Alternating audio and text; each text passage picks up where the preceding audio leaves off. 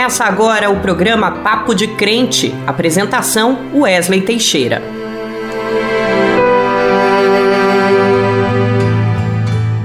A paz do Senhor, minha irmã, a paz do Senhor, meu irmão. Eu sou Wesley Teixeira e esse é o Papo de Crente.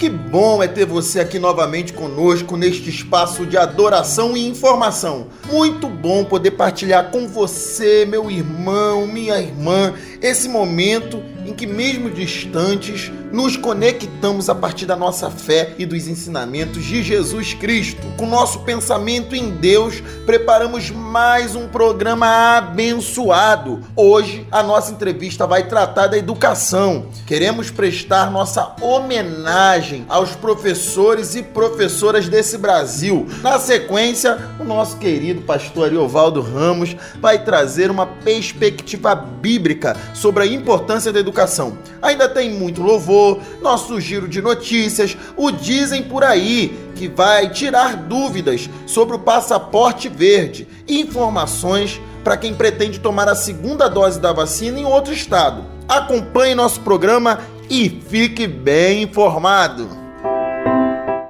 E para começar, vamos à nossa oração. Pai eterno, sagrado, neste momento nós temos aqui tantos irmãs, tantos irmãos conectados em adoração ao Senhor. Sabemos que Tu és Deus na nossa vida e que conhece as nossas necessidades.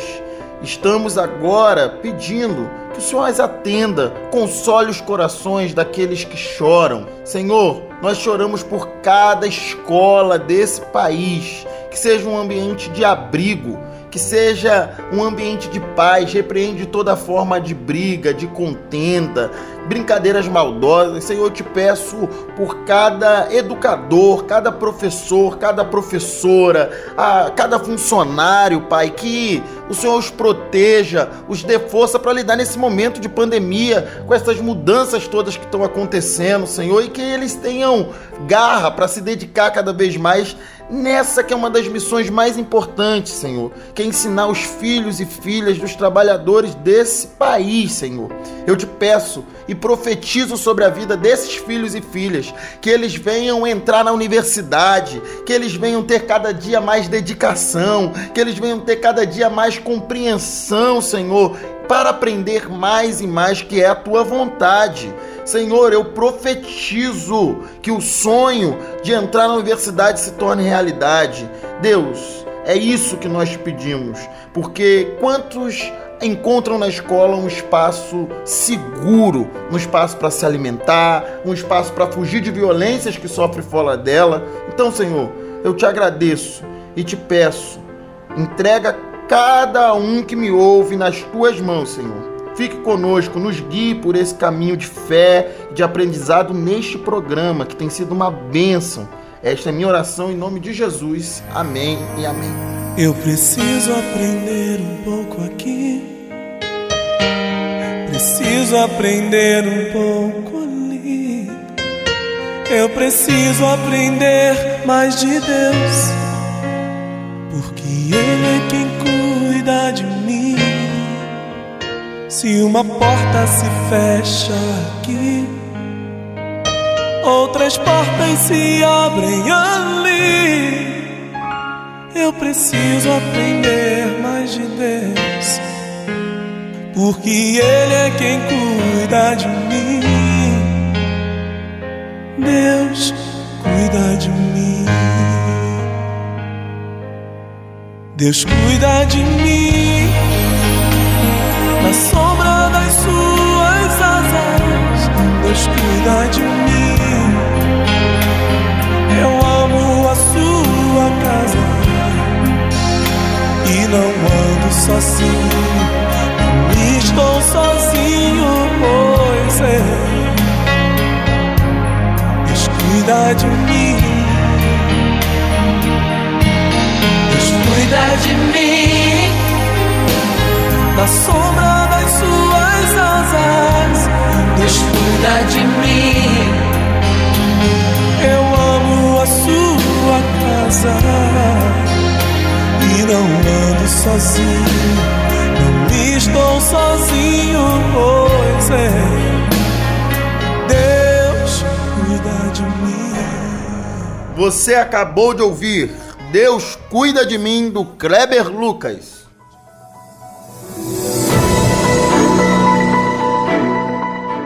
Estar fora do estado de origem na data indicada para a segunda dose não deveria ser um problema para tomar a vacina contra a Covid-19. Isso porque a campanha é nacional e os imunizantes são fornecidos pelo governo federal aos estados e municípios. Dessa forma, nenhum cidadão deveria ser impedido de tomar a vacina por estar fora do seu município de residência, ainda mais na segunda dose, em que há um prazo a ser respeitado. Porém, na falta de uma coordenação nacional, os municípios têm autonomia para organizar o processo de vacinação e muitos têm colocado comprovante de residência como uma exigência para se vacinar. Caso você esteja fora de sua cidade e o posto de vacinação se recuse a oferecer a segunda dose, procure a Secretaria de Saúde do município e solicite uma autorização para aplicação, considerando sua situação de trabalho ou outra motivação. Eles deverão autorizar e indicar o local adequado conforme a vacina usada na primeira dose. A vacina é um direito seu. Ela é a única maneira de colocarmos um fim nessa pandemia.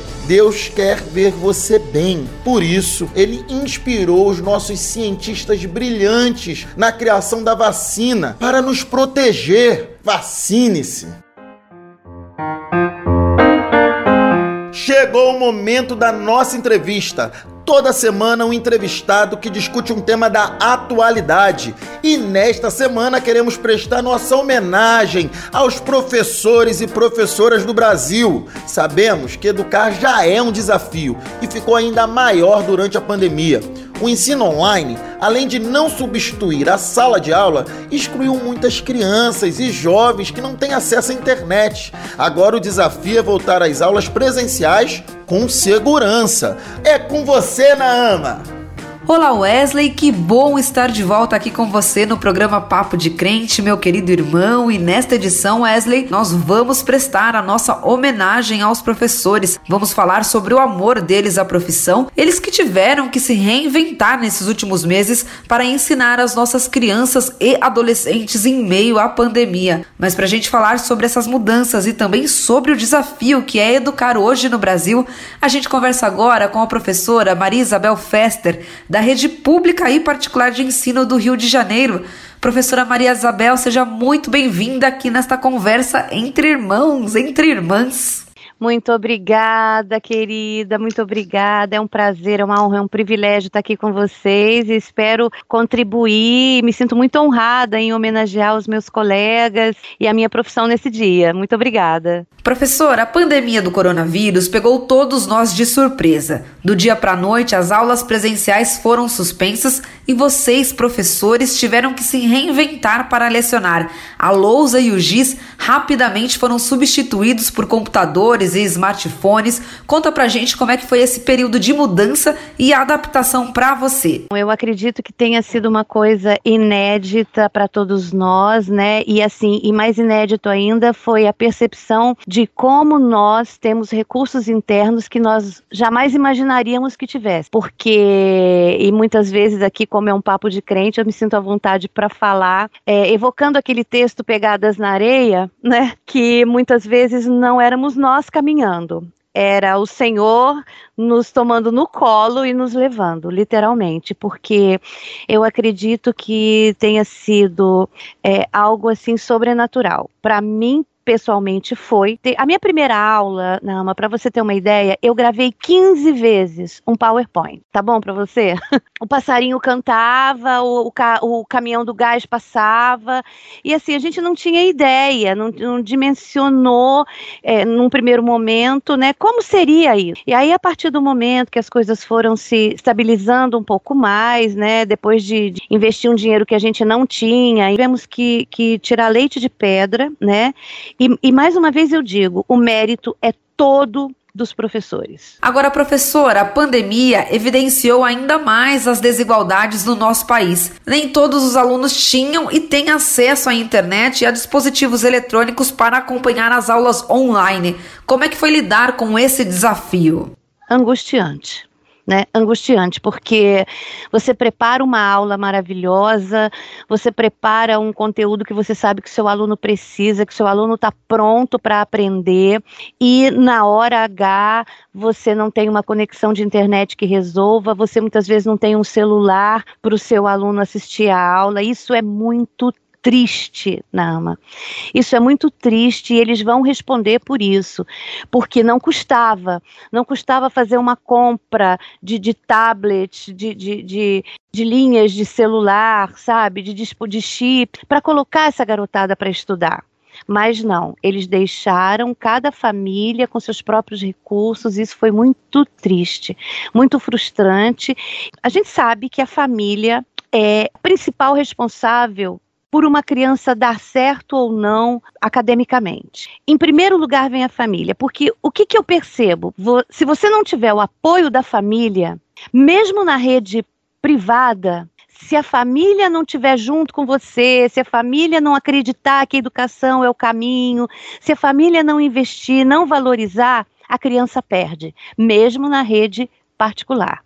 Obviamente, guardadas as devidas proporções. Uma criança da rede pública que não tem uma família comprometida com seu processo de ensino-aprendizagem vai perder muito mais. E uma criança na rede privada que não tem uma família comprometida, mas que ainda assim tenha acesso a uma boa educação, a uma educação de qualidade, essa criança não vai perder tanto. O que eu estou querendo dizer é que a, o comprometimento da família faz toda a diferença, porque a mãe corre atrás, a mãe tenta se endivida para comprar um celular, se endivida para colocar um, uma internet.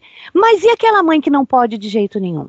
Nessas famílias era que o poder público deveria ter agido, deveria ter eh, feito a sua parte para essa criança não perder a sua escolarização. Foi muito frustrante. A, a, a, algumas famílias nós conseguimos trabalhar bem, algumas crianças que tinham famílias comprometidas nós conseguimos trabalhar bem, mas em outros casos foi extremamente frustrante, extremamente foi um sentimento de derrota, né? Que é uma coisa que cai no, no, psiquismo do professor, porque o professor ele carrega o mundo nas costas. Muitas vezes esse professor tem como, puxa vida, é culpa minha? Será? O que, que eu fiz? O que, que, eu, que, que eu deveria ter feito e não fiz? Muito angustiante. O que aumentou os casos de, de burnout, o que aumentou os casos de depressão entre os nossos colegas. Uma realidade muito dura. Nós vamos levar um bom tempo para isso ser, para isso ser colocado de novo no lugar. Professora, muito se discute o quanto o fechamento das escolas afetou o desenvolvimento das habilidades socioemocionais das crianças e adolescentes. Na sua avaliação, a pandemia, de uma certa forma, mostrou o quanto é importante a interação, o contato presencial entre o professor e o aluno no processo de aprendizagem? Você acredita que a tecnologia pode substituir aí no futuro as atividades presenciais? De maneira nenhuma de maneira nenhuma. Inclusive, Deus escreve certo por linhas tortas, dizia minha mãe, né? A pandemia serviu para mostrar que educação, ensino domiciliar, educação domiciliar, né, homeschooling, é alguma coisa que realmente não dá certo, porque a criança é, é, a criança precisa da socialização. Existem situações que só a escola consegue reproduzir, que só a escola consegue demonstrar, que é somente na escola que a criança vai vivenciar. A escola, na, na verdade, ela é um microcosmo da sociedade. É na escola que a criança é, aprende a trabalhar o coletivo. É na escola que a criança, principalmente essa geração que nós temos de infantocratas, de crianças que mandam em casa, de crianças cuja palavra é uma lei, cuja felicidade delas é o, é o, o desejo de consumo de toda a família. Né? Isso nas classes privilegiadas e também nas classes não privilegiadas ocorre né? É aquela criança que é o centro das atenções da família e a família gira em torno dela e essa criança não aprende a dividir, não aprende que a sua vontade deve estar sim a serviço, não, não a serviço, mas deve estar em consonância com o bem coletivo isso a gente só aprende na escola. De maneira nenhuma a tecnologia vai substituir o professor. E, e, nunca vai substituir o bom professor. A relação que se estabelece entre professor e alunos, e entre alunos e alunos dentro de uma sala de aula é única. eu saí mais fortalecida, dizendo assim, pô, eu sou, eu sou uma baita professora sabe? O que eu fiz o ano passado e o que eu estou fazendo esse ano, nenhuma máquina vai fazer no meu lugar. Professora, para a gente finalizar aqui com o avanço da vacinação contra a Covid-19 no país, estados e municípios voltaram às aulas presenciais. Como é que está sendo esse processo? Vocês, professores, se sentem seguros nesta retomada? A escola onde eu trabalho é uma escola é, de origem alemã, aqui no Rio de Janeiro. Então, assim, nessa escola, há uma tradição de que o adulto tem razão. Se a gente diz para as crianças usarem a máscara, as crianças vão usar a máscara. O, o, distanciamento social é respeitado. Os professores têm que sair de sala com face shield no rosto, além da máscara. Nós temos um aplicativo. Todo dia eu tenho que responder como é que eu estou de saúde, a temperatura é, é mensurada na entrada. Se eu digo que eu estou com uma dor de garganta, com uma dor de cabeça, a médica a, a qual eu tenho que reportar já me manda para casa. Eu sei que eu convivo num lugar muito especial, mas eu sei que a realidade não é assim. Então eu vou dizer para você uma coisa. Sendo professora da rede pública, já aposentada, eu digo para você que é temerário voltarem às aulas nas condições atuais de escolas onde o ar-condicionado foi instalado e a janela está fechada. E quando essa, esse, esse, esses alunos e esse professor voltarem para a sala de aula, essa sala de aula vai continuar fechada, não vai ter é, é, condições de ventilação adequadas, não vai ter distanciamento social. Então, eu te digo assim: há realidades e realidades, mais uma vez evidenciando a nossa desigualdade. É, então, assim, é muito difícil falar. É muito difícil nós estabelecer, porque nós não temos governo na AMA, infelizmente.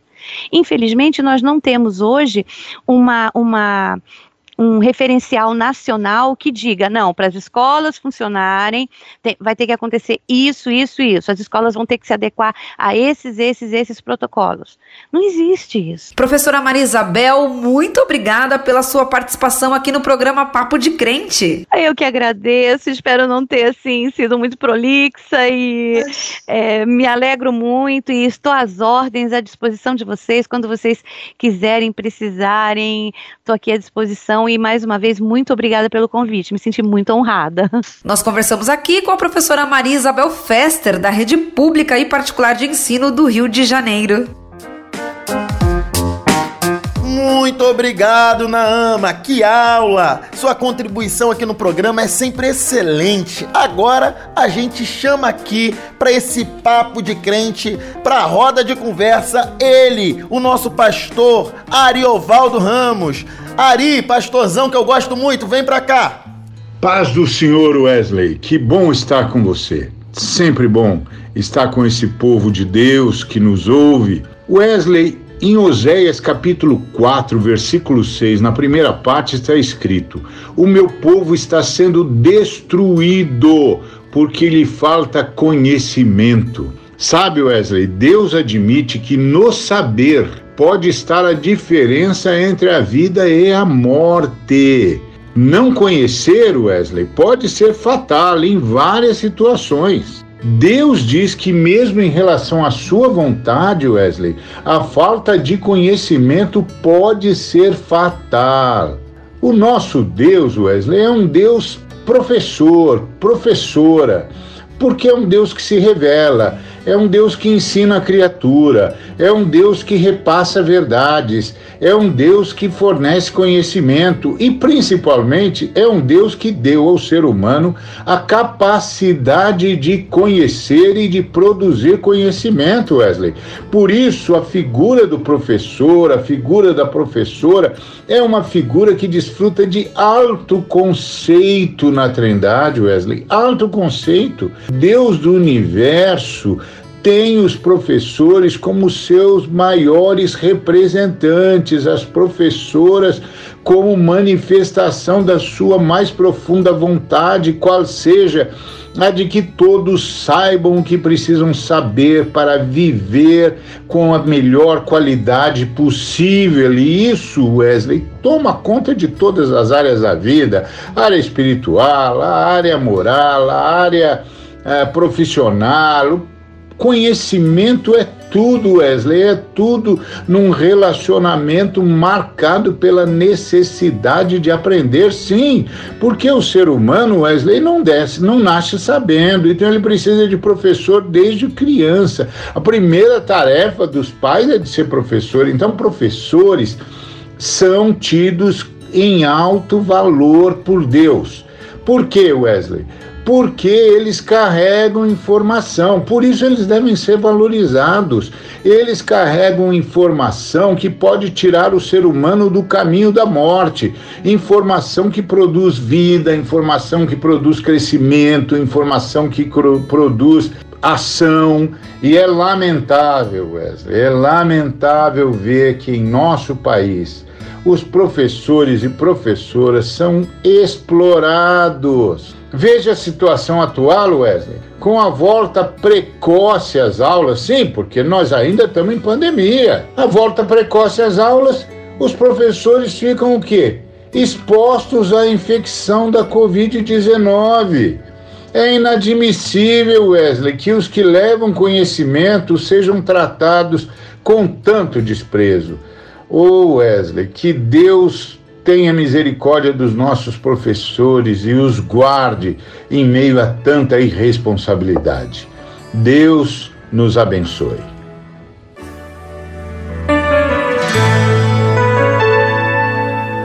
Não basta dizer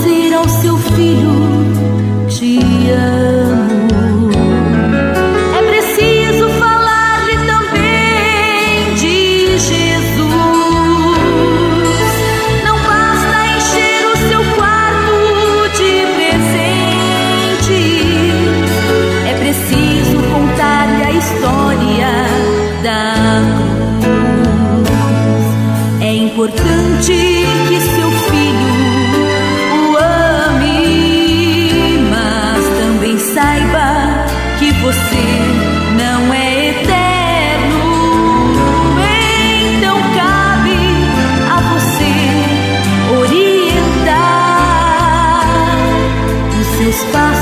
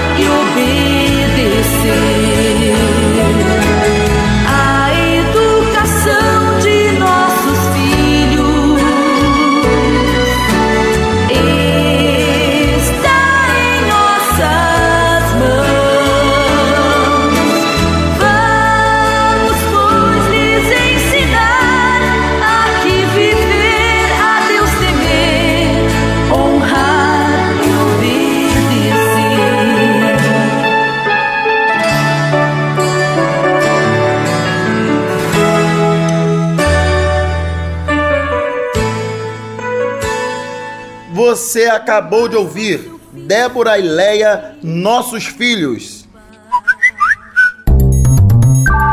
Dizem por, dizem por aí, dizem por aí, dizem por aí, dizem por aí, dizem por aí, dizem por aí. Oi, alguns estados e cidades no Brasil estão implantando ou tentando implantar, planejando implantar o passaporte verde. E isso é para permitir a entrada em certos locais apenas de pessoas vacinadas contra o Covid. Eu ouvi dizer que essa é uma forma do governo tentar controlar a gente. É verdade? Jéssica, de forma alguma. Aliás, certificados desse tipo já existem há muito tempo, como comprovante de vacinação contra a febre amarela em viagens internacionais. O passaporte é uma maneira de fazer com que mais pessoas se vacinem, levando em consideração que a vacinação é uma estratégia coletiva. Ela só vai funcionar se a grande maioria da população estiver vacinada. Portanto, o passaporte verde ou certificado de vacinação não é uma maneira de controlar a população, mas uma forma de fazer com que se consiga um número suficiente de pessoas vacinadas para barrar a circulação do vírus. Portanto, O passaporte verde só faz sentido se houver vacina disponível para todas as pessoas.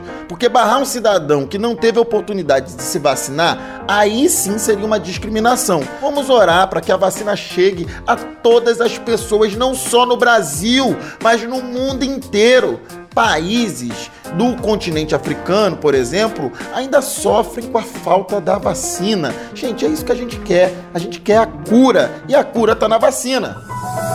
A mais recente pesquisa nacional de saúde, feita em parceria pelo IBGE e o Ministério da Saúde, divulgada ano passado, aponta uma redução considerável no número de visitas a casas mensais feitas por agentes de saúde. Em 2019, foram 38,4% dos lares cadastrados que receberam ao menos uma visita, enquanto em 2013 esse percentual era de 47,2, uma queda significativa. Desde a saída dos médicos cubanos que atuavam no Mais Médico, os estados e municípios brasileiros vêm sendo prejudicados o programa Médicos pelo Brasil, lançado há dois anos pelo atual presidente e seu então ministro da Saúde, Henrique Mandetta, até hoje não cumpriu sua meta de substituir o mais médicos. Praticar a justiça de Deus, a sua vontade, a sua palavra, passa por garantir o acesso à saúde a todas as pessoas. Jesus fez isso aquela mulher que há 12 anos sofria de uma hemorragia e procurava atendimento médico e procurou Jesus e achou a cura. Porque é isso que ele quer, ele quer nos ver bem. Ele vai dizer que os sãos não precisam de médico, e sim os doentes. Então, quem está doente precisa de médico, de tratamento e de cura. Espero que o governo esteja atento a esse recado com a maior taxa para setembro desde o real, inflação rompe 10% e segue acelerando. Além dos combustíveis, gás, diesel e gasolina, que não param de aumentar, a energia subiu 29% em 12 meses. O gás de cozinha, 35%. A carne subiu 25% em plena pandemia. Nossa população está precisando de amparo. E a Bíblia nos diz, lá em Jeremias, no capítulo 22, no versículo 16, ele defendeu a causa do pobre e do necessitado. Assim, tudo corria bem. Não é isso que significa conhecer-me? Declara o Senhor. Vamos orar para que os mais necessitados consigam honrar suas contas. Para isso precisa ter trabalho, para isso o preço do mercado precisa diminuir. E os nossos governantes precisam conhecer mais a vontade de Jesus, que é que todo mundo tenha comida na mesa. É só com muita oração e ação nossa, né, povo?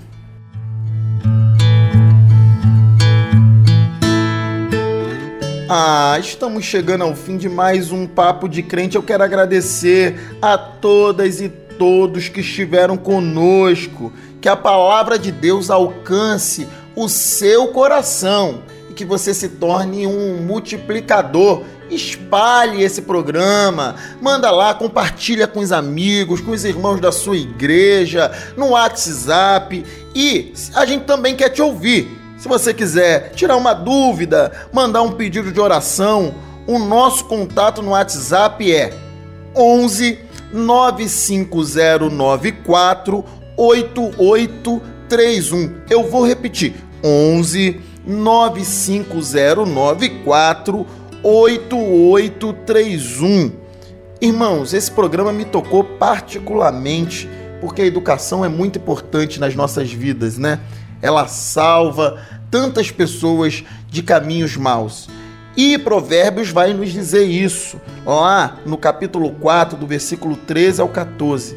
Apegue-se à instrução, não abandone, guarde-a bem, pois dela depende a sua vida.